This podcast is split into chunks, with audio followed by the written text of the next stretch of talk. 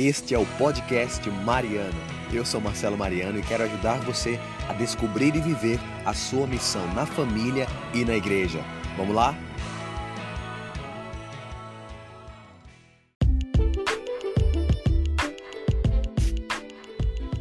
Seja bem-vindo a mais um podcast Mariano, episódio de número 88. Quero aqui deixar desde já o meu agradecimento a todo mundo que tem acompanhado o podcast, que tem manifestado seu carinho. Muito obrigado. Deus abençoe você, continue rezando conosco e por nós também, para que a gente possa continuar ajudando você e me ajudando também a encontrar a nossa missão na igreja e na família, beleza?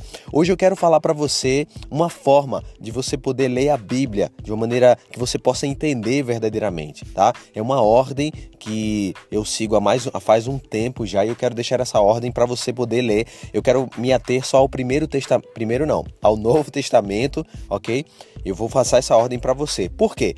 Eu li recentemente, eu fiz até uma postagem no meu Instagram, não sei se você acompanhou, se você viu lá, falando sobre uma deputada que se autoproclamou presidente da Bolívia, chamada Janine Agnes, se eu não me engano o nome, Janine Agnes, ela foi é, aceita como presidente, ela se autoproclamou presidente, inclusive o Brasil já reconhece como presidente da Bolívia, e uma das primeiras ações que ela fez foi poder segurar a Bíblia na mão e dizer que a Bíblia volta para o palácio. E eu achei curioso isso, achei muito interessante, achei muito legal, porque a palavra de Deus já diz, né? Feliz a nação cujo Deus é o Senhor.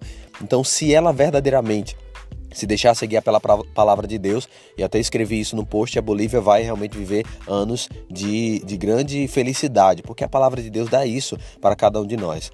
Eu sigo muita gente que não, não professa a fé cristã, eu sigo muitos empreendedores, muitas pessoas que até alguns são ateus, mas em busca de conhecimento, e o que eu percebo é que a maioria dessas pessoas, elas encaram, não a maioria, né, mas uma grande parte, elas perdão, elas encaram a Bíblia como um livro, um livro legal, um livro bom, um livro de sabedoria, um livro que pode é, trazer coisas boas para nós. Só que na verdade, a Bíblia não é mais um livro legal. A Bíblia não é mais um, um, livro de conhecimento. A Bíblia é a própria palavra de Deus. É o Deus que se faz presente em cada um de nós através da sua palavra. Isso eu aprendi, na verdade, com, com a experiência com o Espírito Santo. Claro, a igreja nos ensina isso, mas eu só pude ter a certeza quando eu tive a minha experiência com o batismo no Espírito Santo. Então é justamente isso que eu queria trazer para você. Além da ordem, além dessa sequência para você ler a Bíblia, que a gente possa entender que a Bíblia ela não pode se comparar com outros livros.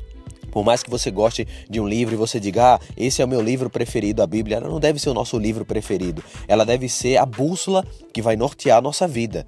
Ela, pode, ela deve ser aquilo que é essencial para a nossa caminhada, porque se nós não nos nortearmos pela Bíblia, nós vamos nos nortear por quê? Nós, por onde é que nós vamos buscar esta experiência com Deus? Muito mais do que um conhecimento, nós buscamos experiência com Deus através da Bíblia, beleza? Então, eu, muito tempo, quando eu comecei a ter a minha experiência com Deus, eu queria devorar, eu queria comer a Bíblia verdadeiramente. Só que eu não sabia por onde começar. Eu tinha medo de começar lá do Gênesis e não entender a Bíblia corretamente, como muitas e muitas vezes a gente não entende a Bíblia. E aí eu fui procurar e encontrei um método muito antigo do Monsenhor Jonas Abib. Eu acredito que você já conhece, e se você não conhece, louvado seja Deus que você vai conhecer a partir de agora. O método do Monsenhor Jonas Abib é o seguinte: ele coloca um plano de leitura do Novo Testamento, uma sequência de quais, quais livros da Bíblia você vai ler. E aí eu quero dizer para você agora, pega o papel e caneta na mão para você anotar agora, tá? Primeiro, você vai anotar, você vai começar a ler a Bíblia pela primeira carta de São João. Primeira carta de São João, você vai ler duas vezes. Depois, o Evangelho de João, depois Evangelho de Marcos, depois as pequenas cartas de São Paulo, que são Gálatas, Efésios, Filipenses, Colossenses. Depois a primeira e a segunda carta aos Tessalonicenses e a primeira carta e a segunda de a Timóteo. Em seguida, Tito, Filemon.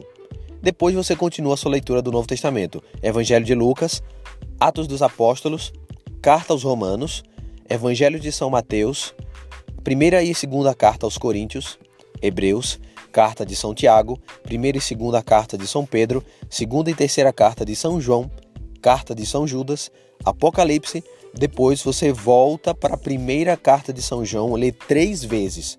Isso mesmo, três vezes. E para finalizar, você lê o Evangelho de João duas vezes, ok? Duas vezes. Essa é a sequência do Monsenhor Jonas Abib. Não se preocupe se for muito corrido, é só voltar um pouquinho agora esse áudio que você está ouvindo e vai anotando. Ou então procura lá no Google, você coloca plano de leitura Monsenhor Jonas Abib e você vai encontrar.